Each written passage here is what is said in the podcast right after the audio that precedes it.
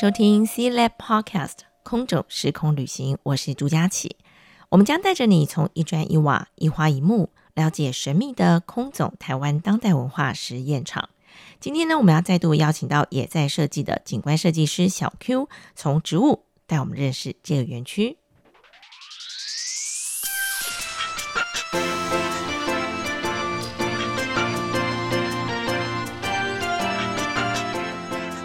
台湾在南岛语系的时候就有椰子了，但是我们现在在路上看到那些大王椰子啊，并不是台湾原来就有的，那也是日本人引进的。这是有一个很有趣的故事，因为台湾是日本第一也是唯一位于热带的一个殖民地，所以他们对热带的想象是椰林风情。对，那他们来到台湾发现，哎，就没有那么够啦，所以他们当时就是在很多从很多地方。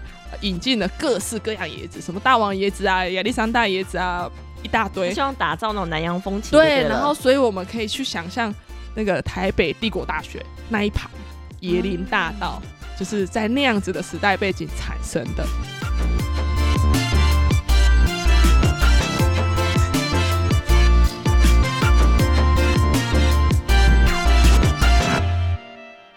天再次的欢迎小 Q 来到节目当中，小 Q 好。佳琪好，大家好。好，我想呢，这个时间点呢，其实很多人都会有说一句话，就是凤凰花开了，有很多的毕业生要离开校园了。所以呢，这个凤凰花哦，又加上它的颜色真的很美。所以呢，当它开成一片的时候，尤其在台南那个地方，对不对？大家就觉得哇，这整条路好美好美。那我要告诉大家，这个很美的景致呢，在空总园区也有，只是大家可能要花一点时间寻觅一下。是的，是的。我们如果有到空总啊，我们可以去寻宝一下，就是在二号馆的，就是建筑物旁，你们大家可以找一下，有一棵非常非常漂亮的凤凰木。那这棵凤凰木从生理的状态来看，你可以难得看到它有板根。好，就是所谓的板根，就是热带植物，你可以有几有三大现象可以确认说这个植物是热带植物，一个是气生根，好像榕树的气生根，嗯，一个是干生果，像菠萝蜜。呃，榴莲那种叫干生果，从树干长出的果实，嗯，然后一个叫板根。那我们可以去观察一下这个这棵凤凰木的板根。那可是我们提到凤凰木跟空总之间的关系，就是非常有趣，因为刚刚佳琪讲到了，现在都是毕业季嘛，然后凤凰花开，我们就会有一种淡淡的哀愁。对，但是呢，凤凰木比较有趣的时候是。凤凰木其实来台湾的时间非常的短暂，就是它并没有，并不是历史非常悠久。但是它为什么会变成我们长明的一个景观印象呢？其实凤凰木是日治时期的时候才来台湾的。嗯，那他当时来台湾的原因，其实也也因为日本日本人来台湾五十年，但他大概引进的所有现在我们可以可以看到的植物，几乎是当时引进的，哦，不管是从。医疗的角度出发，好，或者是说，呃，从行道树的角度出发，或者是森林的角度出发，都引进了非常多种植物。那凤凰木就是其中一个。嗯、那凤凰木，我们现在会觉得是印象很深，是它其实是在大当时引进的时候是大量在南部种植，所以我们会觉得说啊，台南就是凤凰红，代表色是红色啊，是凤凰城。嗯、但不过讲到这里啊，我觉得可以跟大家分享一下，其实，在台南是成为凤凰城之前，台南其实种了非常非常多刺桐。所谓的刺桐，就是不知道大家有没有印象，它会开红色的花，对。然后其实在很多地方都可以看到，它是我们台湾的原生树种，对。所以其实，在认识凤凰木前啊，我们应该要更认识刺桐这个植物。所以跟凤凰木长得很不一样，非常的不一样，开花的时节也不一样。OK，大家可以上网来搜寻一下。嗯嗯，那刺桐非常有趣是。台湾以前在还没有文字的时候，台湾其实是非常后期，在一六一六零几年都还没有文字。一六零三年，明朝有一个官员叫陈第，他来了台湾，写了《东番记》，一篇很长的《东方记》，他把他来台湾看到的景象把它写下来，大家也可以就是上网看看一看《东方记》，大家可以搜寻。他他里面写的非常有趣，他里面有写到一段说，他觉得。异哉东方，就是奇怪了这个东边的环呐、啊。嗯、他坐他写说他坐一个晚上的船，就从澎湖来到了嘉老湾。好，嘉老湾就是现在的台湾，就是我们现在所谓的安平那一带。他来台湾观察到了几件事。他说岛上的人都不穿衣服，嗯哼，没有立法，没有立法。然后结绳一就是打一个绳绳子打结，代表一年，然后时间久就忘了，忘了自己几岁了。然后男生女生共处一室，但是不会乱来。哦，这是他观察到的哦。好，然后那个呃死人活人跟死人住在一起。好，这我们知道说以前原住民其实是会把那个。把那个先人下葬在自己居住的场域，嗯嗯嗯，所以东方祭其实它就是一个从你想，我们大家想一下，明朝这个中原的文文学已经发展到一个非常成熟的境界，连文学跟科学都是。他们来到台湾，看到这景象，非常的惊异，然后写下了这个东方记。嗯、那在东方记，所以我我再讲回来，刺桐在完全没有立法的时候，台湾人是看着刺桐。开花作为一年的开始，等于刺桐开花的时候就要整洁牛车，就是要把牛车打扫，因为要准备要耕作了。所以刺桐在台湾来说是一个非常非常重要的，就是先民在参考节气的一个植物。嗯、对，所以这个刺桐我们可以好好的再去认识它一下。那我们在提到刺桐的话，我们其实如果我们要认识台湾的先民的景象，我们还可以从。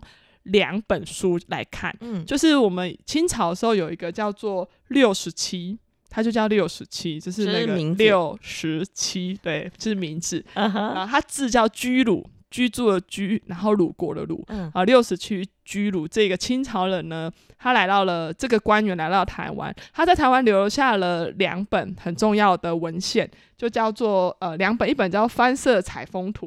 一本叫《台海采风图》，他两本合起来，后面的人就叫他六十七两采风图。嗯、那它是共二十四章，十二章是写跟产业相关，像制糖啊，做呃居住的方式啊，或者是说呃种米啊、种稻子的方式。那另外十二章是画植物，好，嗯、那里里头有一张其实有画到刺桐花。那它我们大家可以上网搜寻这套图。这套图，它在每一个植物旁边都会题字，好，那很美耶。对，大家可以上网看，因为我们现在很喜欢去看那什么大英博物馆出版的那种植物的绘本，其实这套也是一样，非常非常的漂亮。嗯，对。那它这两本在台湾留下了一个很重要的文献，因为后人的话都会参考这两本去去看一下当时台湾的呃风土民情。那像我们在这边有，他有一张是画到有画到刺桐，可是在这几张。完全没有画到凤凰木哦，所以我们大家就知道说，就是凤凰木其实是日治时期才来台湾的。嗯、那讲到刺桐，我们又要提到说，大家有没有印象？很多地名跟刺桐相关。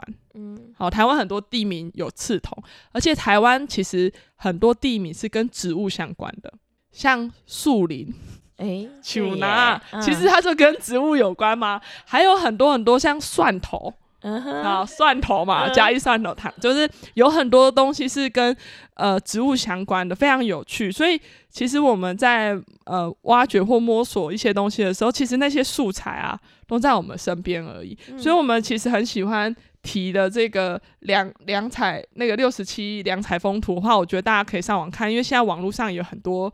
很有详细的资料，像我们现在手边有一张啊，就是我看到那个以前的翻社，所所谓的翻社就是以前原住民住的聚落，它有一张图，就是你可以看出我们以前的房子全部是架高的，嗯、全部架高，然后一定会种一圈槟榔，然后是槟榔啊，对，然后椰子树嘞，只有一棵椰子树，哦、因为以前传说椰子要跟槟榔种在一起才会结果。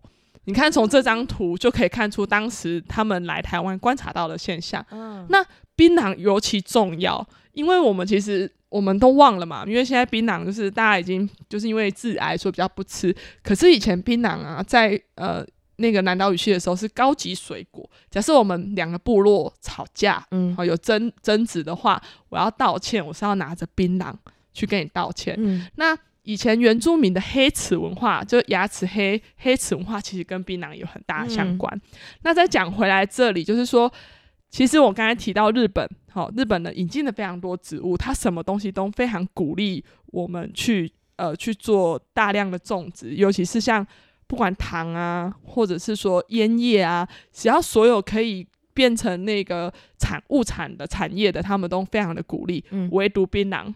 不鼓励，非常有趣，就是唯独姑娘不不鼓励粽子这样子。他们那时候就知道槟榔带来的坏处喽，因为他们就是喜欢清整洁嘛。哦、那因为吃了槟榔，他们就认为说，哎，吃了槟榔就感觉就是牙齿黑了不。就是不漂亮了，所以他们就是不不鼓励做这件事情。嗯、好，那那是慢慢的，我们从假设我们现在提槟榔这个这件事情，我们从这个良材采风图就会看到它跟槟榔跟椰子画在一起。那再提到椰子哦，就是我们也觉得椰子很南洋风嘛，但是台湾其实在呃南岛语系的时候就有椰子，但是我们现在在路上看到那些大王椰子啊，并不是台湾原来就有的，那也是日本人引进的。这是有一个很有趣的故事，因为台湾是日本第一也是唯一位于热带的一个殖民地。那因为热带嘛，所以他们对热带的想象是椰林风情，就是知道树影摇晃有那个什么，就是有这种很难倒的感觉。对。但他们来到台湾发现，哎，没有，就就没有那么够啦，所以。他们当时就是在很多从很多地方引进了各式各样椰子，什么大王椰子啊、亚历山大椰子啊，一大堆，希望打造那种南洋风情。对，然后所以我们可以去想象那个台北帝国大学那一排椰林大道，嗯、就是在那样子的时代背景产生的。嗯、还有仁爱路上这一条仁爱路通往那个嘛，就是以前的总督府椰林大道，因为它就必须塑造出那种椰林风情。然后像我们现在想象的。呃，新竹的以前的呃以前的官舍，还有那个嘉义监狱，我们现在可以想象以前日治时期留下来的房子，四周围几乎都有一大排整个的椰子。嗯，其实那那个时空背景留下来的。好，那我觉得很好玩，是说他们就是为了满足你应该很热带，你怎么可以那么不热带呢？只好 所以就种了椰子。嗯、那那台湾原生种的椰子还在吗？台湾原生种椰子还在。如果我们去台东啊，嗯、就是在树上啊挂着大大颗的那种，就是里面真的有椰子水的那个原生种是还在。哦、那这个非常好玩，是说我们提到台湾原生种椰子这件事，我自己也有观察啦。因为从以前从台湾，不管从地图的角度出发，我们花东地区都被叫做后山，因为是。不会有人去的，嗯，就是大家会觉得说啊，西部是比较容易接触到就是文文明的地方，嗯，可是其实我们有没有想过说，我们最近不是有在谈南岛语系嘛？说台东很有可能是南岛语系的皇宫嘛，就是他们的就是他们的那个权力中心的位置，嗯，那。我们我就一直在想象说，或许以前的不管是航海技术，或者是开发的顺序，因为我们的西边的确是离中原比较近，所以比较容易接触到文明。嗯、还有说大家就是渡海来啊，就很容易上到这块，然后比较难以到东部去，所以东部叫后山。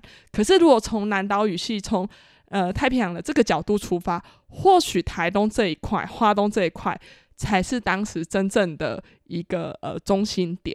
那我觉得很有趣哦，台湾一个中央山脉，把两个把东部跟西部分成这样子，然后从西部来的呃集权呃的一些霸权海上霸权们。对于台湾的想象，跟我们现在在挖掘南岛语系从东部来的人看的想象，其实我觉得台湾是一个从植物，还有从植物跟地理文化来看，是一个非常多元的一个地方。对，难怪人家常常讲说这历史观啊、地理观啊，其实我们都要看它到底是从哪一个位置来看啊，嗯、才能够去做一些定义。是，所以今天我们谈到的这个。呃，翻社采风图跟台海采风图，大家可以上网去看到，里头有做了很多的绘制。那的确呢，我们也可以从中去看到很多台湾的原生种的水果跟植物，对不对？对，但这个吼是清朝的时候画的，哦、所以你们要想说，清朝之前呢、啊，还有荷兰人来过台湾，荷兰人跟西班牙人。那嗯，刚刚有提到，不管水果或是物产也好，其实。我们台湾是水果王国嘛，所以我们其实，在空总这个场域，或甚至在很多地方，我们都可以看到很多果树的存在。那这是这个又是一个很好玩的切入点。其实我们的水果王国是如何塑成的？因为其实台湾本岛上原生种的水果，真正原生种的水果并不是那么多。哦、好，那我们从这个良材采风图的这个台海采风图，嗯、我们现在手边这这有一张，它就有槟榔。菠萝蜜、释迦、香蕉，好，然后有番茄、芭辣等等。嗯、那这些东西是不是都是台湾原生种？其实就我们要更再往前去看，前面在台湾这个岛上还发生了什么事情。嗯、好，那我觉得这个东西也非常好玩，就是我们我们其实现在在台湾这块土地上塑成的风土、塑成的文物、塑成的一些植物，或许就可以看到我们其实。以前经历过有多少有趣的历史故事？哎，这个好玩。在果树的这个部分呢，我们后面还会有一集专门跟大家来讨论这件事情哈。尤其你知道，果树都是生长那个可以吃的果实，为什么在这个园区里头有这么多可以吃的果树长在这个地方呢？那里头到底又有多少是台湾原生种的呢？我们在接下来的单元当中会继续的为大家介绍。那今天就先谢谢小 Q 喽。好，谢谢大家。Thank you.